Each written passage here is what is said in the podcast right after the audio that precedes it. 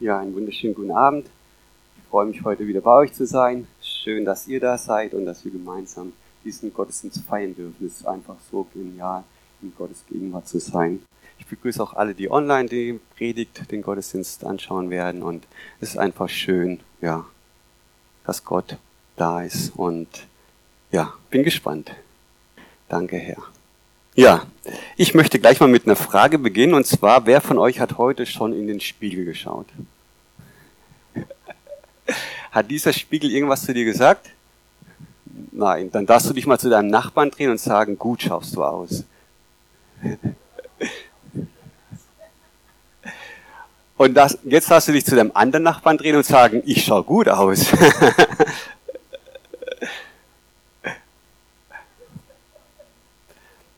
Und wisst ihr was? Ich glaube, ihr schaut nicht nur gut aus, sondern ihr seid schön. Ihr seht schön aus. Ja? Jeden Einzelnen darf ich ja hier von hier vorne sehen und ihr schaut wirklich schön aus. Und wisst ihr was? Ich glaube, ihr seid sogar schöner als die König Esther, Königin Esther. Vielleicht kennt ihr die Geschichte aus der Bibel. Ich habe vor vier Wochen in Michelstadt darüber gepredigt, über die Königin Esther. Und der König Xerxes, der hat sich in diese Frau verliebt und sie wurde dann Königin, die neue Königin. Und Sie war bestimmt die schönste von all den Bewerberinnen, aber ich glaube, ihr seht alle schöner aus. Und wisst ihr auch warum? Alle, die wir an Jesus glauben, wer lebt in uns?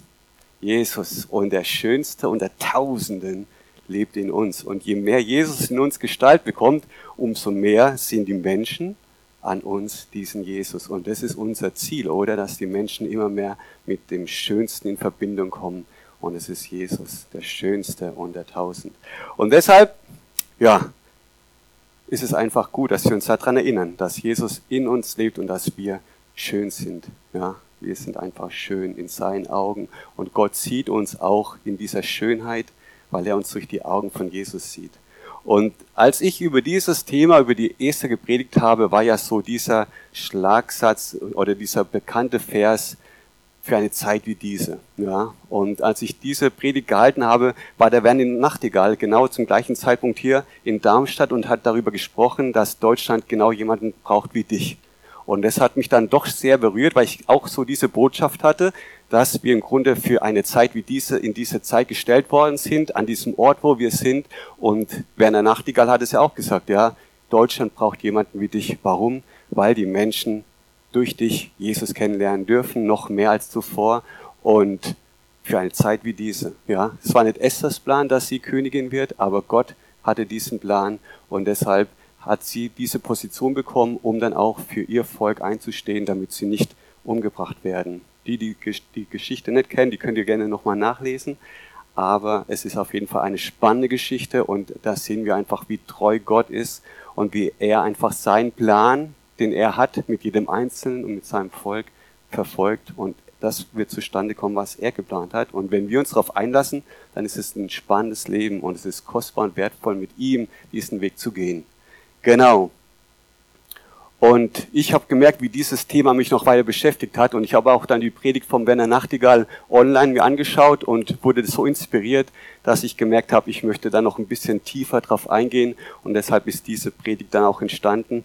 Und gerade eben haben wir vom Spiegel gesprochen. Ja, wir haben gerade uns gegenseitig gespiegelt, haben uns gesagt, wie gut wir ausschauen, wie schön wir ausschauen. Und es gibt eine bekannte Bibelstelle in Jakobus 1, 19 bis 25, die möchte ich gerne mit euch mal lesen. Und dort heißt es, ihr wisst doch, meine geliebten Brüder, jeder Mensch sei schnell zu hören, langsam zum Reden, langsam zum Zorn. Denn eines Mannes Zorn wirkt nicht Gottes Gerechtigkeit. Deshalb legt ab alle Unsauberkeit und das Übermaß der Schlechtigkeit und nehmt das eingepflanzte Wort mit Sanftmut auf, das eure Seelen zu retten vermag. Seid aber Täter des Wortes und nicht allein Hörer, die sich selbst betrügen. Hier lesen wir was von Täter des Wortes. Und wir lesen jetzt die nächsten Verse noch weiter, denn es geht hier noch ein bisschen weiter. Denn wenn jemand ein Hörer des Wortes ist und nicht ein Täter, der gleicht einem Mann, der sein natürliches Gesicht in einem Spiegel betrachtet. Denn er hat sich selbst betrachtet und ist weggegangen und er hat sogleich vergessen, wie er beschaffen war. Aber in das Volk, Wenn er aber in das vollkommene Gesetz der Freiheit hineingeschaut hat und dabei geblieben ist, indem er nicht ein vergesslicher Hörer, sondern ein Täter des Werkes ist, der wird in seinem Tun glückselig sein. Und als ich diese Bibelstelle so gelesen habe, bin ich doch ein bisschen gestolpert darüber, weil eigentlich habe ich immer so in Erinnerung gehabt, ja, da steht Täter des Wortes, Täter des Wortes. Und als ich dann nochmal so gelesen habe, steht da plötzlich Täter des Werkes. Ja, Täter des Wortes am Anfang, aber dann plötzlich Täter des Werkes. Ist euch das auch schon mal aufgefallen oder habt ihr auch immer so Täter des Wortes eigentlich so gedacht? Ja, aber da steht Täter des Werkes. Und wenn wir Täter des Werkes sind, heißt es hier, der wird in seinem Tun glückselig sein. Und dieses Wort glückselig kennen viele auch schon bestimmt von euch. Da steht Makarius, glückselig. Und es ist diese völlige Zufriedenheit. Ja, dieses total geborgen sein, total in diesem Bewusstsein leben. Ich bin ein Kind Gottes. Ich bin eigentlich das ist der Ursprung dieses Wortes, dass wir total in diesem Bewusstsein leben. Ich bin gerechtfertigt und ich bin ein Kind Gottes, ein Sohn, eine Tochter Gottes und ich werde die Ewigkeit mit Gott zusammen sein, aber ich kann das hier schon auf dieser Erde erleben. Je mehr ich in dem gehe, was Gott in seinem Wort sagt, umso mehr werde ich dieses Gefühl, aber nicht nur dieses Gefühl, sondern diese Realität erleben, dass ich gerettet bin und dass das, was Jesus für mich getan hat, so eine Auswirkung auf mein persönliches Leben hat, dass ich eine neue Schöpfung bin, eine neue Identität, bekommen habe. Und je mehr mir das bewusst ist, umso mehr werde ich in dieser völligen Zufriedenheit sein, weil ich nicht mehr abhängig bin von anderen Menschen oder von Situationen, sondern total abhängig von Gott bin. Und das ist eine Abhängigkeit, die total glücklich macht, ja. Und es das heißt ja auch in Matthäus 5, diese Seligpreisungen, ja. Glückselig die Armen im Geist, ja.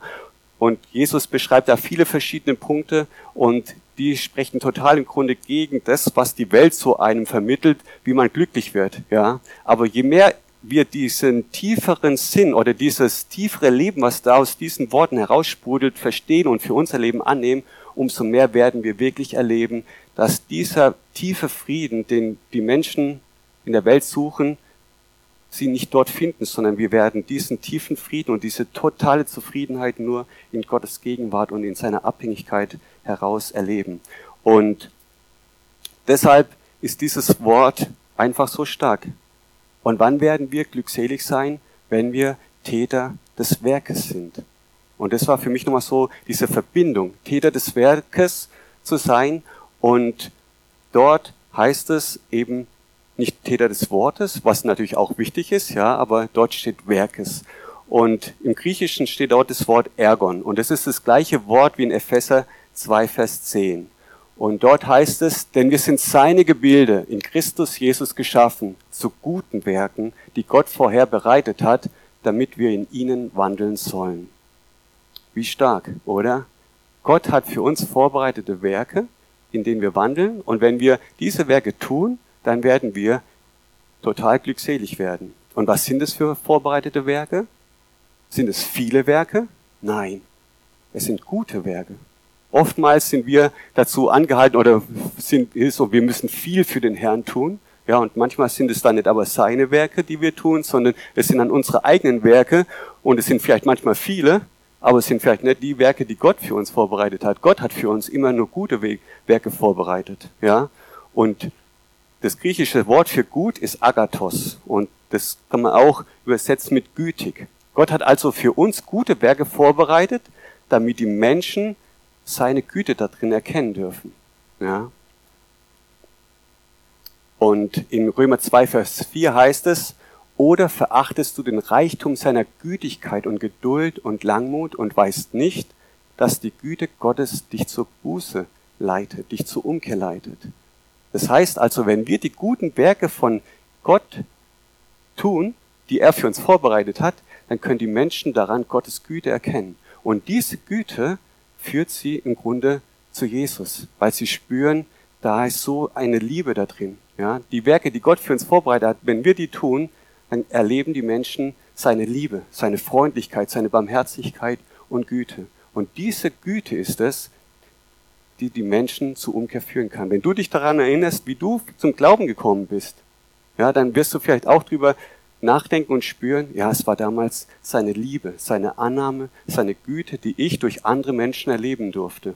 weil sie die vorbereiteten Werke getan haben, die er vorbereitet hat, damit ich ihn kennenlernen konnte. Ja.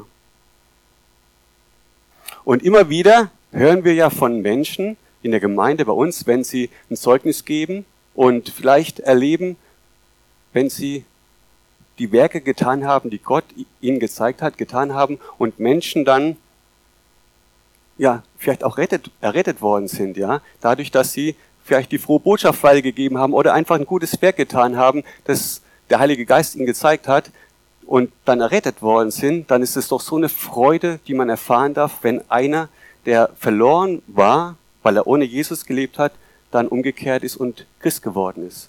Ja, und das lesen wir auch in Lukas 15, 5 bis 7.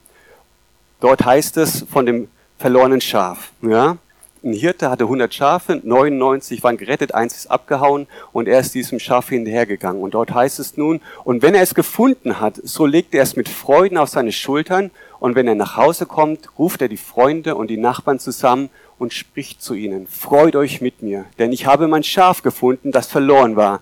Ich sage euch, so wird Freude im Himmel sein über einen Sünder, der Buße tut, mehr als über 99 Gerechte, die die Buße nicht nötig haben. Ja, und ich kann mich noch gut dran erinnern, ich hatte eine Kollegin bei mir in der Schule, die wurde krank, so schwer krank, dass sie nicht mehr arbeiten konnte. Und ich habe sie dann zu Hause besucht und es war wirklich so, dass ja die Prognosen waren, dass sie sterben wird. Und ich bin dann ab und zu zu ihr hingefahren und kurz ein paar Tage vorher, bevor sie gestorben ist oder Wochen, ich kann mich nur ganz genau dran erinnern, war ich mit meiner Frau dort und ich habe ihr einfach von Jesus erzählt und sie war dann wirklich bereit und offen und hat ihr Leben Jesus anvertraut. Ja, und es war einfach für mich so eine Freude zu wissen, ich werde meine Kollegin im Himmel wiedersehen. Die war mir so wertvoll. Es war eine ganz tolle Frau, einfach total kollegial und ich habe mich gut mit ihr verstanden. Und dadurch, dass ich immer wieder auch zu ihr hingefahren bin, hat sie gemerkt, ich bin nicht einfach nur so jemanden, der mal vorbeikommt, sondern der wirklich Interesse zeigt und der einfach ja die Liebe Gottes weitergegeben hat. Und dadurch konnte sie ihr Herz öffnen und konnte diese Entscheidung treffen. Ja, und das ist das, wo ich immer wieder, wenn ich mich daran erinnere, an diesen Moment, so eine Freude spüre in meinem Herzen, ja. Es hat sich gelohnt, diesen Weg zu gehen, weil sie jetzt errettet ist, ja. Und das ist, glaube ich, ja, das Größte auch für uns, dass wir im Grunde diese Berufung haben, Menschen von Jesus zu erzählen, damit sie genau das erleben dürfen, was wir auch erleben konnten und da drin leben können, ja. Dieses Leben, was Jesus für uns hat, dieses ewige Leben.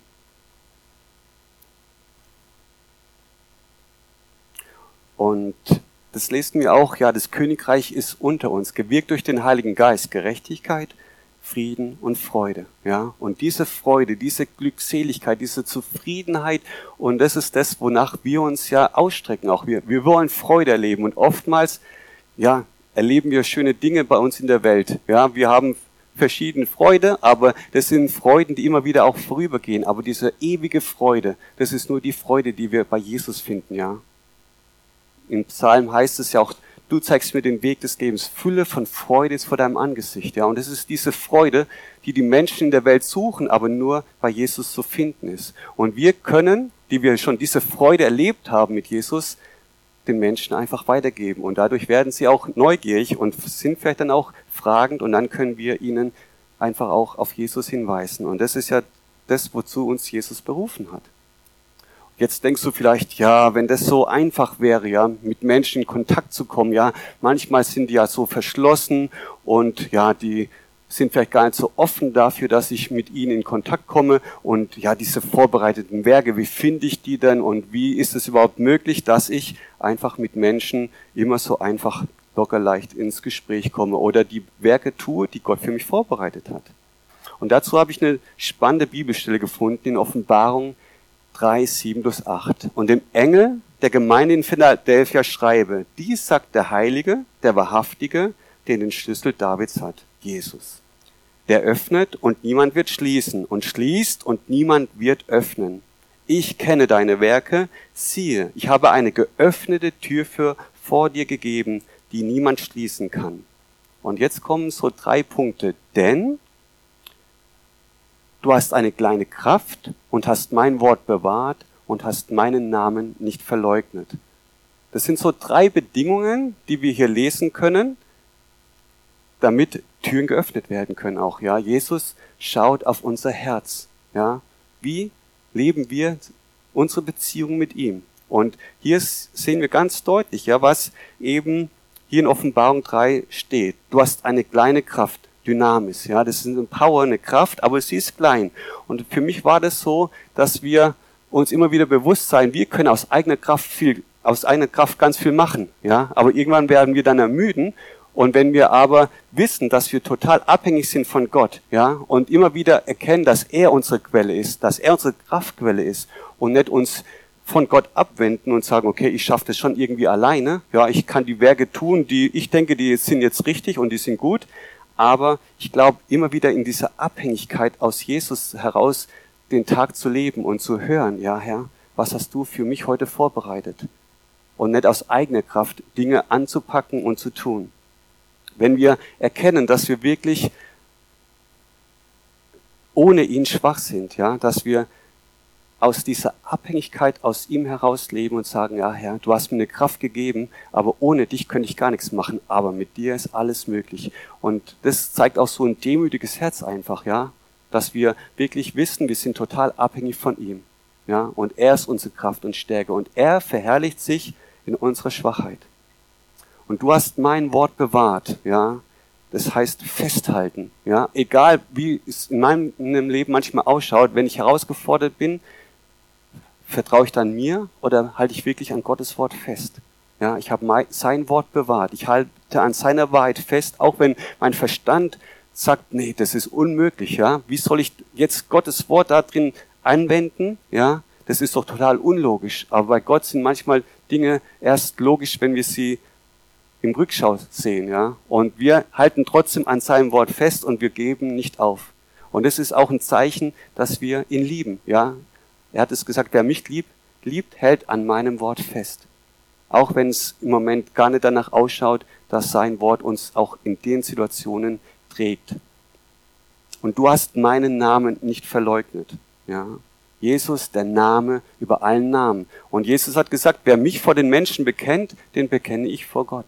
Ja, und das ist das, Simon Petrus hat Jesus verleugnet, aber Petrus hat dann diesen Weg der Umkehr wieder gemacht und er hat erkannt, dass er einfach aus Angst da so gehandelt hat. Er hatte Angst gehabt, dass er genauso in Gefahr kommt wie sein Herr, wie Jesus. Und Jesus hat ihm aber ja wieder zu sich genommen und hat ihn einfach wieder in die Position gestellt, weil Petrus in dem Moment erkannt hat, ja, dass er wirklich sich zu Jesus bekennen darf und dass er dann auch mutig später dann, als er diese Begegnung mit Jesus hatte und mit dem Heiligen Geist erfüllt worden ist, hat er sich ja bekannt zu Jesus und dadurch wurden viele Menschen auch gerettet. Und das ist das, was wir auch, sage ich mal, ähm, festhalten dürfen, ja, dass wir in dieser demütigen Haltung vor Gott sind, an seinem Wort festhalten und seinen Namen bekennen für unsere persönlichen Situationen, ja, wenn wir den Namen Jesus aussprechen, dann erzieht die Finsternis, heißt es in der Bibel. Ja, und wir dürfen für unser Leben immer wieder sagen, okay, Jesus, ich vertraue jetzt nicht anderen Personen, sondern ich vertraue jetzt voll und ganz dir. Du bist mein Ein und alles in jeder Situation. Und ich glaube, das sind so drei Schlüssel, sage ich mal, dass auch ähm, Türen geöffnet werden. Ja, Gott schaut auf unser Herz. Ja, es ist total hingegeben, hat es diese Leidenschaft, diese Sehnsucht danach, dass Gottes Wille in meinem Leben und durch mein Leben geschieht. Und das Entscheidende ist wirklich diese Liebe einfach, ja, diese Gemeinschaft mit Jesus zu haben, diese Beziehung mit ihm zu leben. Und wenn Jesus sieht, ja, ich kann dort neue Verantwortung auch der Person übertragen, weil ich sehe, ja, sie ist total auf mich fokussiert und ich bin der Mittelpunkt in jedem Bereich seines Lebens, dann können wir auch sehen, wie Türen sich öffnen. Ja, wir dürfen erleben, dass Gott sich in unserem Leben verherrlicht. Ja, genauso wie es bei Paulus der Fall war. Er ist ein gutes Vorbild für mich, und Paulus, der zuerst ja die Christen verfolgt hat, ja, weil er gedacht hat, er ist auf dem richtigen Weg, und dann hat er diese Begegnung mit Jesus. Und diese Begegnung hat ihn so transformiert, er ist der Liebe Jesu begegnet und dadurch ist er dann zu einem großen Apostel geworden und hat den Menschen von Jesus erzählt, von dieser radikalen Liebe. Und wir sehen in seinen Reiseberichten Folgendes. Und dazu lese ich mal in 1. Korinther 16, die Verse 5 bis 9. Ich werde aber zu euch kommen, wenn ich Mazedonien durchzogen habe. Denn Mazedonien durchziehe ich nur, bei euch aber werde ich vielleicht bleiben oder auch überwintern, damit ihr mich geleitet, wohin ich auch reise. Denn ich will euch jetzt nicht im Vorbeigehen sehen, denn ich hoffe, einige Zeit bei euch zu bleiben, wenn der Herr es erlaubt. Ich werde aber bis Pfingsten in Ephesus bleiben, denn eine große und wirksame Tür ist mir geöffnet worden und die Widersacher sind viele. Ja, hier lesen wir von einer großen und wirksamen Tür. Paulus war unterwegs, er ist durch die Gegend gereist und hat den Menschen die frohe Botschaft gebracht und er hat gespürt, wie die Menschen offen waren, dass da eine Tür geöffnet worden ist, die wirklich groß und wirksam war. In einer anderen Übersetzung heißt es auch eine verheißungsvolle Tür. Ja, er wusste, er ist am richtigen Ort zur richtigen Zeit und er hat gemerkt, dass die Menschen offen waren für das Evangelium. Und er hat aber gesagt, ich will zu euch wieder kommen, zu den Korinthern, aber er bleibt jetzt noch in Ephesus, weil er spürt, dass dort einfach noch Gott was wirken möchte durch den Heiligen Geist. Und deshalb hat er aber versprochen, ich komme zu euch, aber im Moment muss ich dort noch bleiben, weil die Tür eben groß und wirksam ist, die mir geöffnet worden ist. Genau, und in einem anderen Vers in der Apostelgeschichte 14, 27 Dort lesen wir Folgendes. Als sie aber angekommen waren und die Gemeinde zusammengebracht hatten, erzählten sie alles, was Gott mit ihnen getan und dass er den Nationen eine Tür des Glaubens geöffnet habe. Ja, und hier sehen wir auch eine Tür des Glaubens. Ja, oftmals hat man so den Eindruck, ja, die Menschen, wenn ich von Jesus erzähle, dann kommt da Unglaube mir entgegen. Ja, aber wir dürfen beten, dass wir auch so eine Tür des Glaubens geöffnet bekommen, damit, wenn wir gehen, die Menschen bereit sind und offen sind und dem Wort, was wir ihnen sagen, auch Glauben schenken. Ja, und das ist, glaube ich, so ein Punkt, dass der Paulus das erleben durfte, dass sie einfach auch, bevor sie rausgegangen sind, gebetet haben. Und das ist, glaube ich, das Entscheidende. Wir können oftmals rausstürmen und den Menschen von Jesus erzählen, aber alles beginnt im Gebet. Ja, und Deshalb sagt auch der Paulus in Kolosser 4, 2 bis 6 folgendes. Haltet fest am Gebet und wacht darin mit Danksagung und betet zugleich auch für uns, dass Gott uns eine Tür des Wortes öffnet, das Geheimnis des Christus zu reden, dessen wegen ich auch gebunden bin, damit ich es kundmache, wie ich reden soll. Wandelt in Weisheit gegenüber denen, die draußen sind, kauft die rechte Zeit aus. Euer Wort sei alle Zeit in Gnade mit Salz gewürzt, Ihr sollt wissen, wie ihr jedem Einzelnen antworten sollt.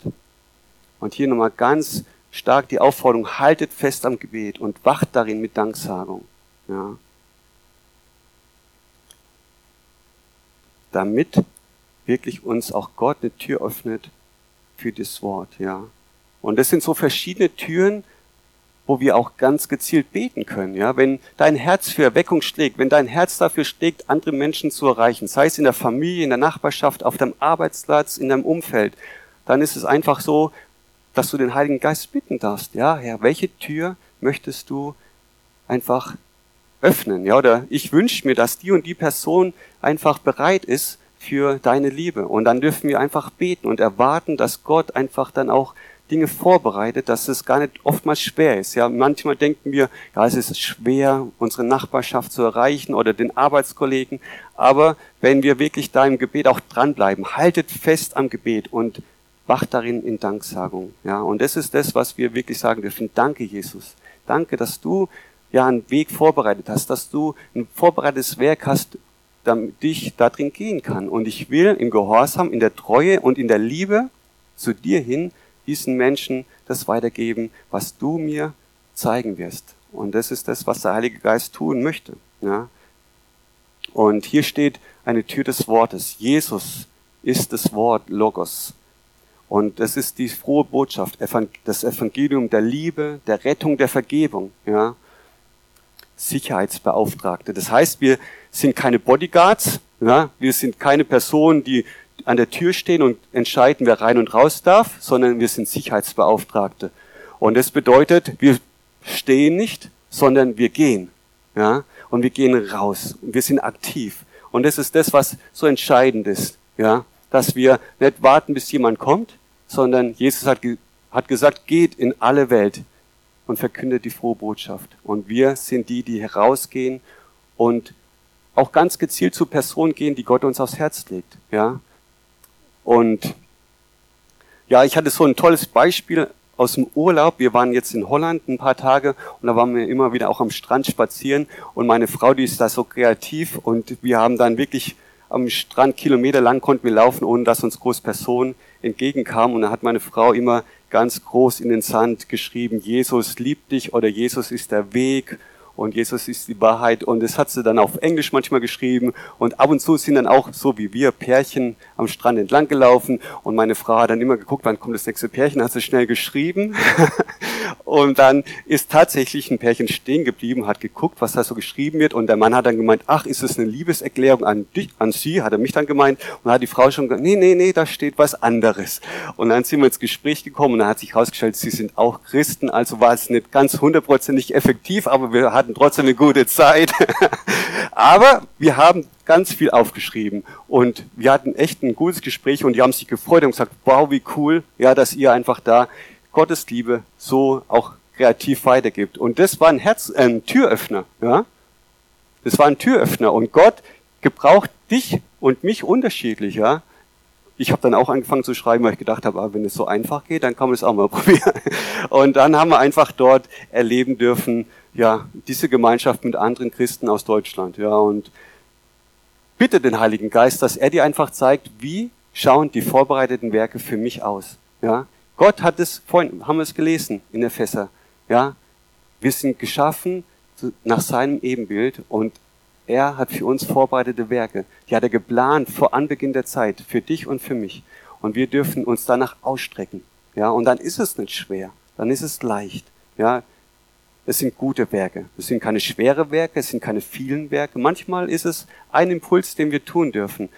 Und meine Frau und ich, wir haben auch mal vor längerer Zeit gebetet und wir hatten unabhängig voneinander im Gebet dann so den Eindruck, wir sollen für einen Nachbarn oder einen Nachbarn besuchen. Ich hatte einen Nachbarn im Gebet, und meine Frau hatte eine Frau im Gebet und die wohnen relativ nebeneinander und wir haben dann gemerkt, okay, das ist einfach für heute dran. Und dann haben wir jeweils Blumen besorgt und dann sind wir erst zu dem einen Nachbarn gegangen, haben da an der Tür geklingelt, haben ihnen dann einfach die Blumen überreicht oder noch ein Press Schokolade oder so und danach haben wir dann noch die andere Frau besucht und mit dem Mann waren wir dann ständig im Kontakt oder ich bin auch immer wieder zu ihm hingegangen und so ist ein Kontakt einfach entstanden. Ja, wo ich einfach sag, ja, es ist nicht schwer, wenn wir einfach Gehorsam auch dann sind und denken, ach nee, der alte Mann, der wird bestimmt nicht offen sein. Aber wir können es nur rausbekommen, indem wir dann auch gehorsam sind und gehen. Ja. Genauso wie die Flüchtlingsarbeit mit uns begonnen hat. Ja, wir haben an dem Haus, wo die Flüchtlinge eingezogen sind, einfach mal geklingelt. Und die Eritreer, die haben sich gefreut. Die haben dann die Tür aufgemacht und so, sofort waren wir eingeladen. Und da ist eine Freundschaft entstanden. Immer wieder, wenn wir uns sehen, dann sind die einfach so froh und happy und dankbar, dass wir damals einfach geklingelt haben. Und wenn du spürst, ja, da schlägt dein Herz dafür, ja, wo du merkst, da habe ich auch Freude dabei. Ja, es sind ja nicht immer so Sachen, wo du, oh, ich muss jetzt was machen, was eigentlich gar nicht so meins ist. Ja, aber Gott kennt dich ja und er kennt mich und er weiß ganz genau, wo wir lernen dürfen zu überwinden, weil wir, weil er weiß, was es für eine Freude ist, was es für ein Leben bringt, was es einfach auch für dich für ein Segen ist, wenn du das tust, was Gott dir aufs Herz gelegt hat. Und dann darfst du dich nicht auf deinen Verstand verlassen, ja, und sagen, oh nee, ich weiß jetzt nicht, was ich dann sagen soll, die verstehen uns doch eh nicht, die sprechen eine andere Sprache. Aber wir haben am Anfang uns auch mit Händen und Füßen unterhalten. Und es geht auch. Und dann hat sich das alles entwickelt. Haben wir Deutschunterricht gemacht und ja. Und es war einfach eine tolle Sache. Ja, und das ist einfach so die Frage, ja. Wie kann so ein Türöffner sein? Ja, Gebet ist ganz wichtig und wenn du Impulse dann bekommst, dann schiebst nicht vor dir heraus, sondern dann back den Kuchen für den Nachbarn oder dann schreib den Brief an den Verwandten. Der Werner Nachtigall hat in seiner Predigt ja gesagt, er hat jetzt schon seit über zwei Jahren sich vorgenommen, einmal am Tag einer Person von Jesus zu erzählen. Und er hat gesagt, er schafft es nicht. Es ist nicht eine Person, sondern zwei, drei, vier, fünf, sechs, sieben. Und das ist das, wo ich mir dann auch denke, wow, ja, Manchmal ist es eine Entscheidung, die du triffst und du merkst, wenn du dieser Entscheidung nachgehst und sagst, ja Herr, das hast du mir aufs Herz gelegt und das wächst dann einfach auch. Und dann wird es dir auch nicht mehr schwer sein, für jemanden im Supermarkt zu beten, wenn du sagst, Herr, ich will doch das tun, was auf deinem Herzen ist. Ich will doch das tun, was dein Wort sagt. Ich will doch ein Täter deines Wortes sein. Ich will ein Täter des Werkes sein, das du für mich vorbereitet hast. Und wie oft habe ich mich auch schon erwischt, wo ich dann gedacht habe, oh Mann, gerade eben die Person, an der bist du vorbeigelaufen. Ja, aber wo du danach dann denkst, ah, eigentlich hätte ich ja auch mal kurz anhalten können und fragen können, wie und was. Ja, und ich glaube, wenn wir diese Impulse nicht übergehen, sondern den Heiligen Geist wirklich dann, auch wenn wir es mal gemacht haben, ihn um Vergebung bitten und sagen, beim nächsten Mal bitte sprich lauter. Ja. Und dann dieses Drängen, diese Liebe, die einen zieht zu dem Nächsten hin. Ja. Dass er diese Liebe in uns immer größer werden lässt. Ja. Dass wir wissen dürfen, dass wir gerettet sind und dass die Menschen, die ihn nicht kennen, verloren gehen. Ja.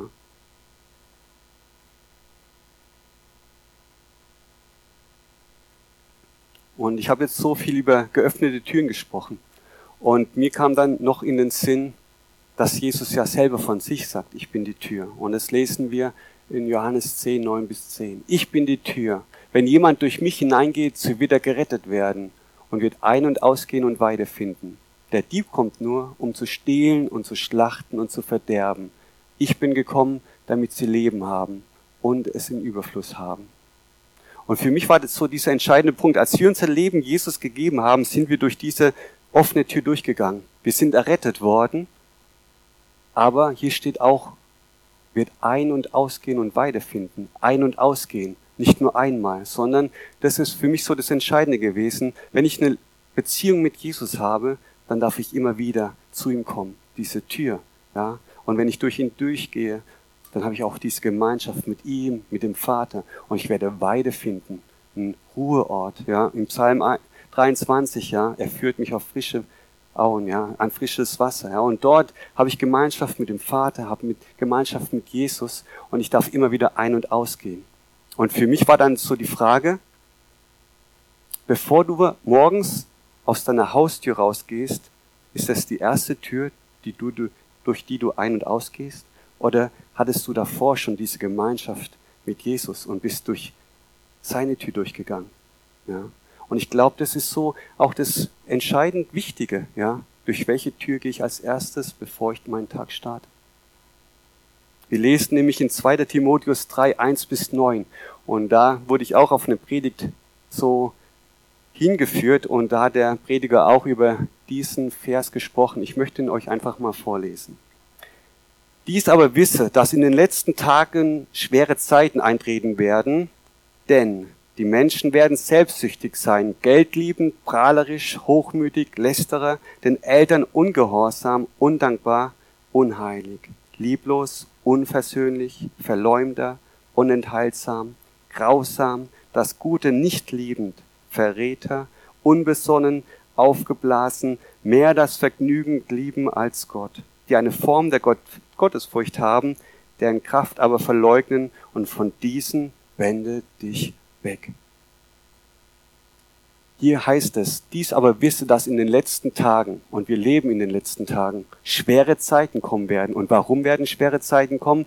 Weil hier Menschen beschrieben werden, die so sein werden in den Tagen. Ja, und wenn ich jetzt auf all diese Eigenschaften eingehen würde, würde es zu lang dauern. Aber für mich war es so dieser Punkt, ja. Wenn wir in die Gesellschaft gucken, dann sehen wir, wie immer mehr das zum Vorschein kommt, was hier beschrieben wird, was damals schon Paulus zu Timotheus gesagt hat, ja. In den letzten Tagen werden schwere Zeiten eintreten, weil die Menschen immer liebloser werden, immer selbstsüchtiger werden. Und wenn wir hineinschauen, dann sehen wir das. Aber für mich war dann so die Frage, Mache ich einen Unterschied? Oder wo gibt es noch Bereiche in meinem Leben, wo ich aussagen könnte, hm, da mache ich keinen Unterschied. Da bin ich ein Teil der Gesellschaft und schwimme mit dem Strom mit.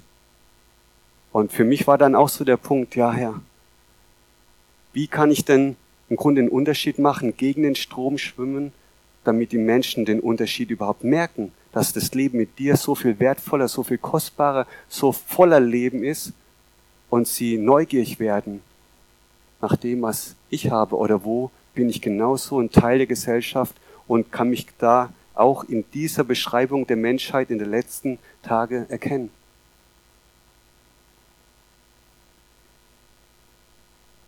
Und deshalb war es für mich auch so nochmal der Punkt, dass wir nicht nur für geöffnete Türen beten dürfen, auch heute Abend, dass Gott uns Türen öffnet für die Menschen, die uns auf dem Herzen liegen oder in die Situationen wir hineingehen können, wo wir ein Licht und Salz sein können, wo wir einfach das Leben, was Jesus uns gegeben hat, weitergeben können, sondern dass wir auch beten, Herr, du kennst mein Herz. Und wir sprechen ja auch manchmal von diesen Herzenstüren, dass wir auch ganz ehrlich sein dürfen und beten dürfen und zeigen, sagen dürfen, Herr, prüfe du mein Herz und ich erlaube dir, dass du in jede einzelne Herzenskammer hineinkommst. Dort, wo ich Türen gegenüber dir verschlossen habe, weil ich vielleicht aus Scham, aus Angst oder aus Verdammnisgedanken mich nicht getraut habe, dass du da hineinkommen darfst mit deinem Licht, mit deiner Liebe und mit dem Leben, was da heilsam hineinkommen möchte, ist auch heute ein Raum dafür da, dass, dass du ganz ehrlich mit Gott auch sprechen darfst. Weil manchmal sind auch Bereiche, wo wir vielleicht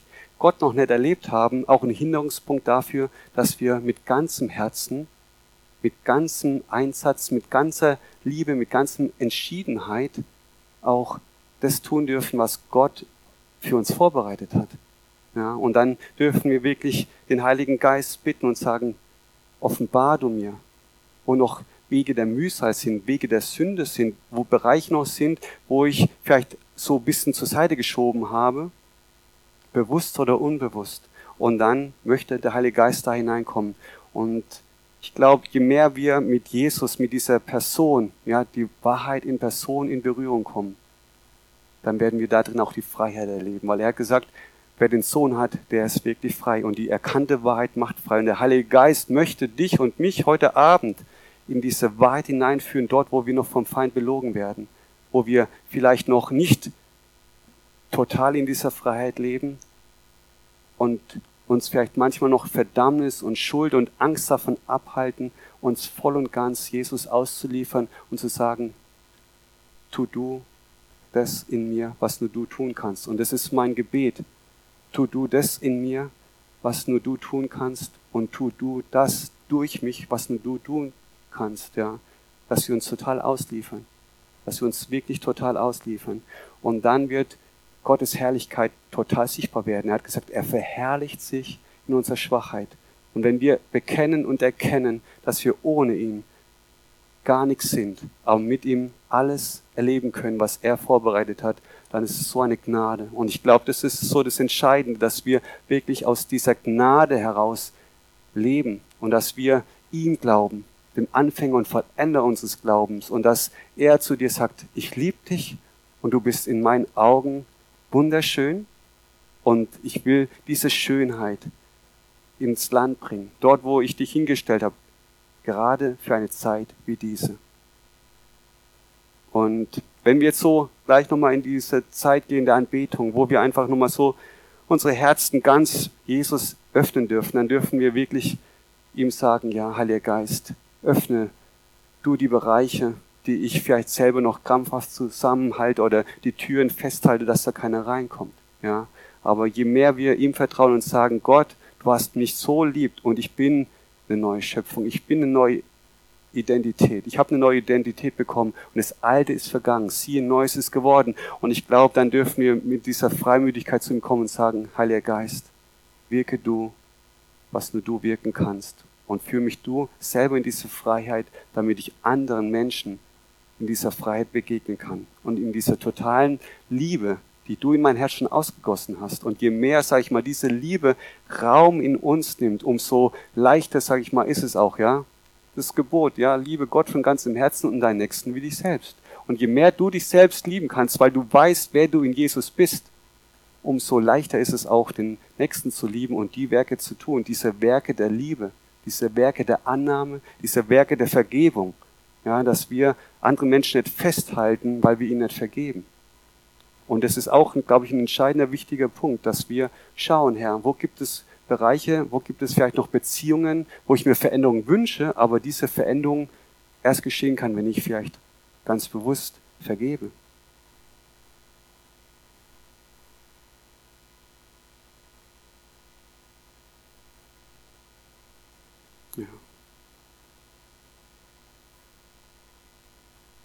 Und wenn du sagst, okay, in meinem Herzen, wo ich merke, ja, ich bin da total frei, ich bin da total offen und ich merke einfach, ja, dass ich voller Leidenschaft, voller Sehnsucht brenne, dass Erweckung geschieht in meinem Umfeld, in meiner Familie, dann, dass du einfach auch wirklich so vor den Herrn kommst und sagen, Herr, ich bete für geöffnete Türen, dass du in der nächsten Woche, in der nächsten Zeit, die kommen wird, dass du Möglichkeiten schenkst, wo ich mit Menschen in Kontakt komme, die offen sind, die